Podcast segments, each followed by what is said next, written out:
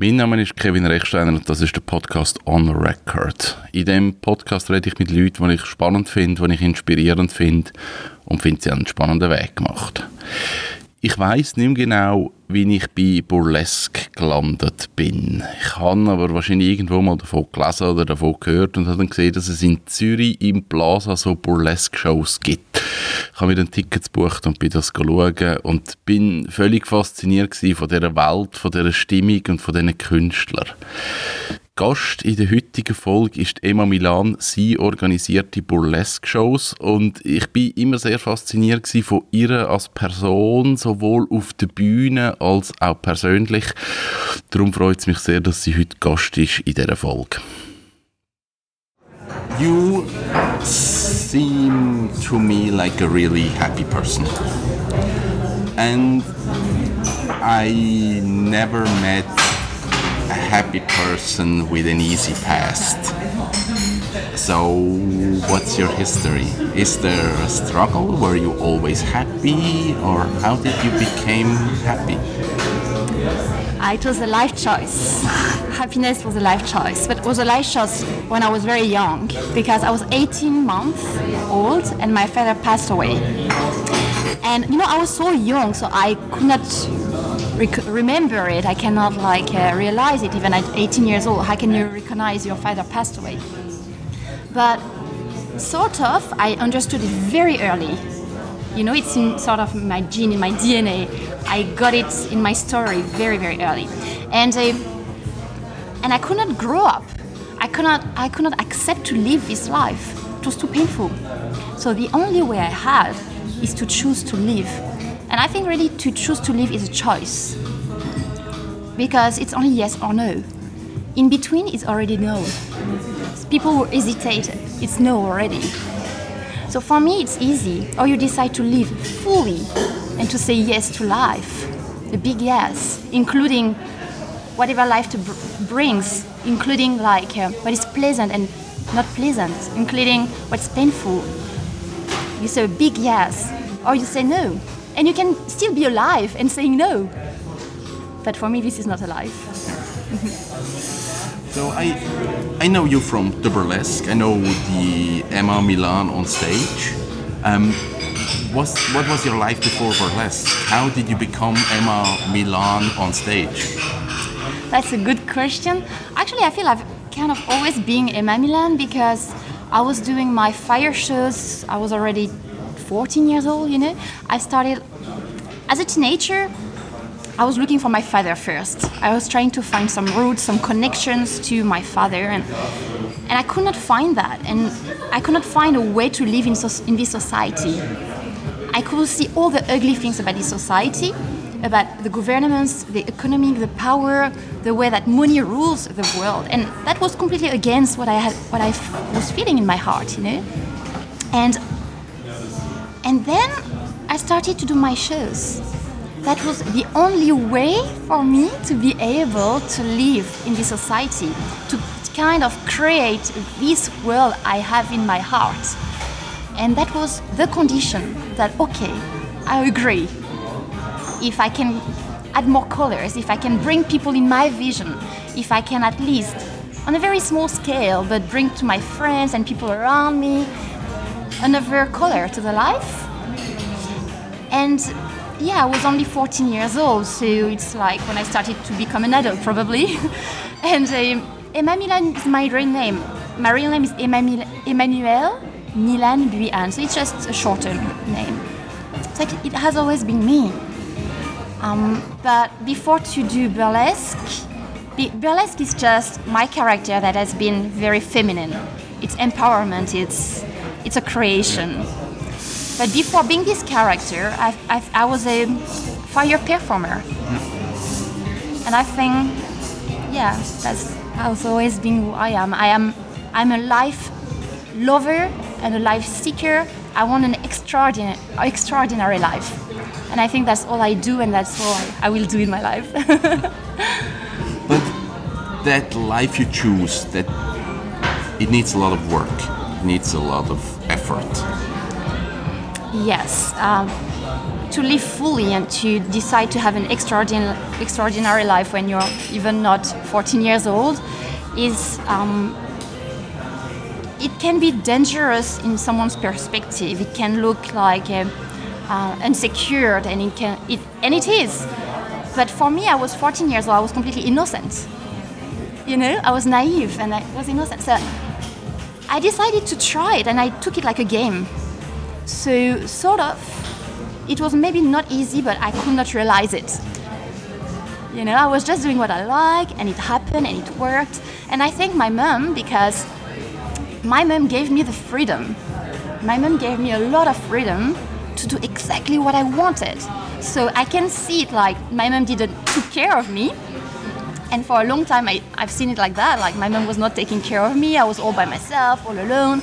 But in another hand, that's an opportunity. Thanks to my mom, who was not here, taking care of me, 14 years old, I could do things that no one could do. I don't know friends that were able to live this freedom. I was 14 years old. I was living alone in the streets. I was living in squads in in places you have no idea, like sometimes begging for money, playing fire shows, going going all over friends on the beach, playing fire. This is going from festival to festival. I was really following my heart, following my path, and I'm so lucky nothing bad, bad, bad happened to me. But to go back to your question, you asked me if it's hard. I think what was hard is as soon as I realized, you know, like this image, I, I sometimes I see myself like a trapeze artist, you know, I'm on a trapeze and flying. And then suddenly, if I look down, I can see that there's no net, there's no safety net. And when I realized that there was no safety net, this is where it gets painful and hard. Because as long as you take it like a game, it's fun. You can have no money, nowhere to sleep, you can have um, troubles or so, but it's fun. It's a, it's a game because we are playing the experience of life or trying new experiences. What's possible? What's not possible? What am I capable? But suddenly, if you see that oh, there is no safety net, then you start to think how to build one. And this is where it gets painful. But for me, it's less painful to do exactly what I want, even if it doesn't bring me safety doesn't bring me sometimes money sometimes you know i don't have a house sometimes i don't have a comfort sometimes i don't have a backup. But for me this is less painful than to to do a job i don't like. For sure. So i believe in everything in life in every aspect you have something difficult and easy you have something painful and enjoyable you have pleasant and unpleasant in everything in life. So I prefer to embrace what I like to do. And some people will call it harder. I'm not sure actually. Is it really harder? Because in my heart, I'm satisfied. It can look harder from outside. Maybe you can think, oh, this girl, she doesn't have a house at the moment and she's all over the place. She's working hours and hours and hours. But actually, I see, like, yeah, maybe sometimes I would like to work a bit less but I'm, this is something I will never change because it's my freedom to do exactly what I want, and this has no price. Mm-hmm. But were there never people who told you, um, like, you could live a different life and it would be easier to live a different life, uh, like many a times. regular life? Many times. People told me, marry, settle down, have kids. yeah, be a rich, marry a, a rich guy. yeah. And um, it all depends on how you define success. How do you define success? And I really had to think about that one. And if you think success is having money, if you think success is owning things, if you think success is to achieve a certain position in your life, then when you will have all these things, you will understand that you're still not satisfied. Because you need to understand what is behind money. Money is just a tool. What do you want to do with your money? How do you want to spend it? And what's your intention behind the way you spend this energy that is money? And that's the most important thing to go to the core, to the deep intention of yourself. It's a process I think that we don't do enough. And if I will have kids, I will teach them this to really understand what they deeply want behind and and to not stop at the first answer like I want to be rich or I want to have a safe situation or I want to have a cozy life I want to be happy. Many people they say they want to be happy, but I'm sorry for me happiness is not a goal in life. Happiness is just a state. Like sadness is another one. And you need to accept that both feelings exist and you need to embrace both feelings. Because if we want to be happy, we're gonna reject ha- uh, sadness. So for me, the goal in life is to learn, is to experiment, is to discover myself, is to learn about myself, is to learn how to heal from my past, from what I suffered, from the fact I was missing so much my dad, that I've created patterns to, to, to repair myself and to protect myself. And these patterns, nowadays, Emma, 33 years old, doesn't need them anymore. I don't need anymore to protect myself the way I was protecting myself when I was 14. But these patterns are still here. So how to get rid of them? How to change my habits? How to change my destructive patterns? How to have a healthier life? How to love myself better? How to be a better human being? How to keep my heart open when people keep breaking it and keep lying to me and keep not respecting me? How to forgive people? How to go forward with my feelings? And all these questions are for me the answer of what is really the meaning of life and what is the intention learning growing opening the heart. If i can if i can just say it in one sentence. For me the purpose in life is to keep your heart, heart open. To keep your heart open. And we know we know all of us we know how hard it is. Because how many times we want to put a shell around the heart not to feel anymore these painful emotions and we don't know how to deal with them and we don't know what to do with them. We want to dig them deep, deep, deep in a hole and not to feel them anymore again. So I think it's brave actually to start to try to open these shells and to start to face the truth of ourselves, who we really are, what are our pains, where do we suffer, where are we happy, what are we good for, what are the programmation from the society, what people always talked about us, what we are and what we really are is completely different things. This is for me the real meaning of life. So it's not only about it's easy or not easy, it's about embracing, embracing it fully and saying yes to it, all of it. And it's gonna be hard and it's gonna be beautiful, whatever you do. And there is no goal, there is no end, there is no winner, there is no loser. It's just an experimentation. And for me, if any situation of my life, I can find the good and the bad because sometimes, you know, I succeed something, and this dream is also a nightmare. You know, it has both sides. And if I can see these both sides in everything in life, then I'm satisfied because I'm not trying to find something that is only making me happy and giving me pleasure. I just enjoy the balance of the life. And I always try to keep this heart open no matter what. And it's not easy. Sometimes I want to close it. Sometimes I, I want to protect myself and I want to go back in my shell, in my little hole where no one can hurt me again. But I believe we are all here on this earth just to learn about how to keep our hearts open. So sorry, that was a very long answer. I, I, even forgot your question. what was the question? Initial question of this. Um, doesn't matter. The answer was really good, and I want to ask you. You're a very strong woman. You're on stage as Emma Milan and, and this figure you created, but you're also vulnerable. Yourself. Um, where does your strength come from? Actually, uh, it's a mystery for me as well. sort of, I feel I have a fire. It's like something very warm in my belly, and it's like a very big strength. It's true. And I explain it by the fact that my father died and I chose life because the death of my father was most painful feeling in my life. So I explain like this. that I, when I've really decided, yes, I want to live and I want to give the best for it in my life, then I felt this energy in my belly very, very strong. I was very young, and this energy never left me.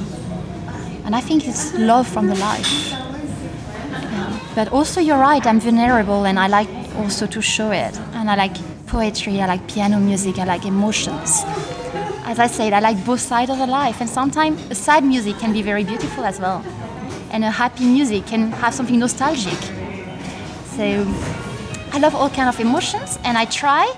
It's a long process, it's not easy and sometimes I, I fail, but I try to show myself more and more authentic, to keep my mask down, to show both sides, the strong one and the, the soft one. I know I'm soft. I'm soft and strong at the same time. And I really want to be proud of my soft part as well. I don't need to use um, my strength to pretend to be who I am not. And this is very important to me. And this is something, even when I tell you now, you know, I feel something inside me makes me give me emotion because it's not easy in our society to be really true and to take down all the masks and to dare to be yourself. And you're scared you're not going to be accepted. You're scared you're not going to have money. You're scared like to work you need to be someone else. You need to lie. You need to to show a face of yourself that is not really the true one. But i want to believe i really want to believe that it is possible to be really me and to succeed in my life. Yeah What are you afraid of? What am I afraid of? Um, sometimes I'm afraid to be alone because the more I open my heart and the more I can see that we are not many doing that. We are not many in this direction. And it's okay, I can be a friend with many people. They don't have to follow the same path as mine, but it's also good to feel like in a group. This is my favorite sentence. Dreamers need to stick together because it always feels better when you know someone else have this kind of of process and is in the same direction as you are. I think internet is great for that because since we have internet, we are connected with people all around the world, and I can see that I'm not the only freak, maybe. but I think it's a normal feeling. Like, yeah, sometimes I feel a bit lonely in the way I think. And probably that's why I want to shake people's mind and just to help them to open their eyes, to feel the love, and to spread it. So when I listen to you and, and you tell about your life and your vulnerability and everything, um, I'm wondering what's burlesque for you? Is it just an, an instrument for, for yourself or what? What is it? Yeah, actually, burlesque is not really my passion, to be honest. I'm passionate by life, and burlesque is a way for me to express life. It's just a way, it's just a media. And um, burlesque gives me an opportunity to have an audience. It gives me the opportunity to give some message, messages and to deliver emotions, to share emotions. And that's amazing. You know, I really believe I'm the kind of person who goes on stage and give and don't wait to receive. And I think that the way we should ap- approach life, just to go and give and don't ask anything in return. And if people like it, I'm happy. If they don't happy, if they're not happy, I'm happy, you know. So burlesque really gives me this opportunity to share a bit of my world. And that's vital for me. If I don't have this, I don't know how to live. Um, you are also the what's it called organizer producer of the burlesque shows in Switzerland.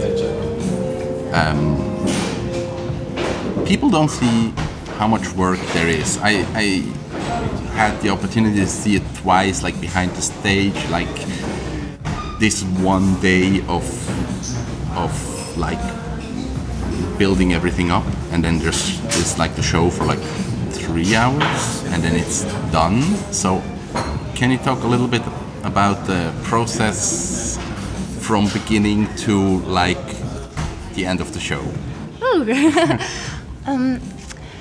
it's a challenge to build up a burlesque show because we have only an afternoon to do the rehearsal, like few hours, and the show is on the same night. So it's a real challenge. And uh, actually, it takes me maybe six months to build up a show. There is a lot of preparation to put all these acts together and to make it like very nice. And but for me, the biggest, the hardest part of it, and the nicest one, I don't want only to make a show and I don't want only to have a team. I want to respect everybody I work with. I really believe it's possible to work with a team and to to get the best of them, respecting them, respecting the human being they are.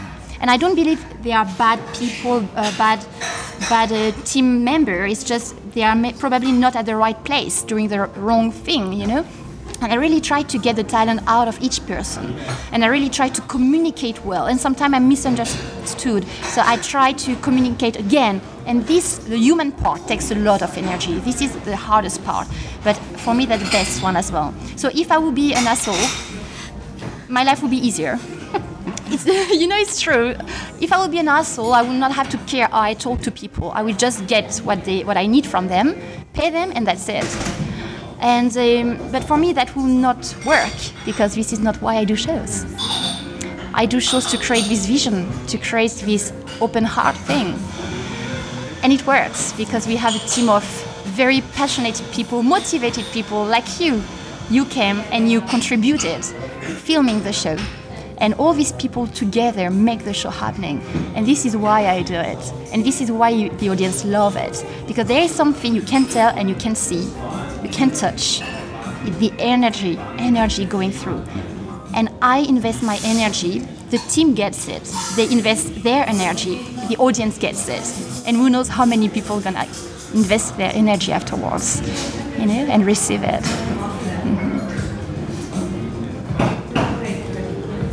Um,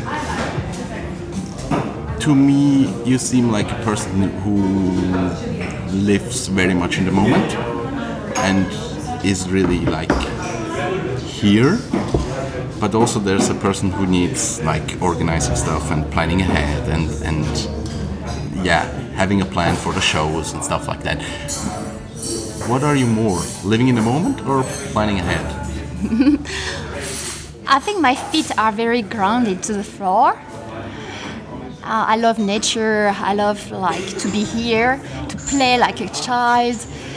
But also, my head is uh, up to the sky, and um, and I like to be creative, artistic, but to organize also my world because I've realized very early because I was independent so early, as I told you, that I have to create my own um, environment for me it's so important to create my own reality. So for example for a show if i perform if i do my show to someone else maybe the show will not be well organized. Maybe it will not be exactly um, um, sharing the vision I have, you know, and maybe the, the producer are gonna be an asshole, maybe, maybe, you know, this is what I mean. So the energy will not be exactly the one I want to share and I want to to people to feel. So I've realized that I need to have both sides to be able to succeed in that project, in that in that goal. And I know it's not easy for everyone, but I think I've developed developed that like like uh, it was not it was not something I was born with. I had to work for it, but for me that's the only way to do it. Hmm? It's like. Um, creating your environment, creating re- your reality means the people you talk to, the, what you eat, what you do, your habits. It's the same like I create my own show who I work with. It's so important. I can choose my team. It's amazing, you know, and uh, how I promote my show, what I put inside my show, and that's the only condition for me to be able to dance in my show. Yeah. Is there a fear that the burlesque is becoming a regular job that just gets you paid and the motivation is like gone yes yes this happens this happens. I did that. I did that at a certain time i remember. I was just doing shows shows shows and actually i had no pleasure anymore. And i was teaching uh, i was i had a school for five years teaching burlesque and i loved it but it was just too much. And then i decided just to, to stop it I decided to stop it because the intention to go back to my roots. Hey Emma, why are you doing burlesque? Why are you doing the school? Why are you teaching? Remember, it is for this vision, it is for this passion, it's to share this energy because your father died and you want to say yes to life. You want this extraordinary life. So don't get lost. And the only time I've been I've been uh, doing things I didn't like or I was doing it's good because these things taught me how to go back uh, uh, on my path, you know. Uh, I don't regret anything, but sometimes I got lost to find again my, my path and to remember my deep, deep, deep intention. And I remember the biggest part of it was when I was doing too much makeup in my life, because on stage we do a lot of makeup.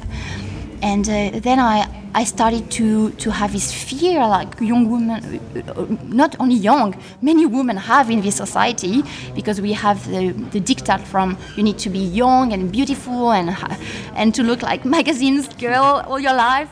And uh, I started to get this fear. I started, I started to, to, to, to fear not to be natural. To if I don't go out in the street with a, with with makeup, I will not be beautiful. I will not be loved. And suddenly, I I realized it, and I realized how painful it was for me. And I get I go I get back. I went back to my deep, deep, deep intentions. And why do I do that? Why do I put makeup on my face? Why do I go on stage? Oh, yes, because I love the life and I want to share an energy. So don't get lost, Emma. Find your way again. Fight it. You will find a way to to really go through it and to really deliver your message and your energy the way you want it. Das ist Emma Milan. Mehr Informationen zu ihr gibt es auf emmamilan.ch. Mein Name ist Kevin Richsteiner. Tschüss zusammen.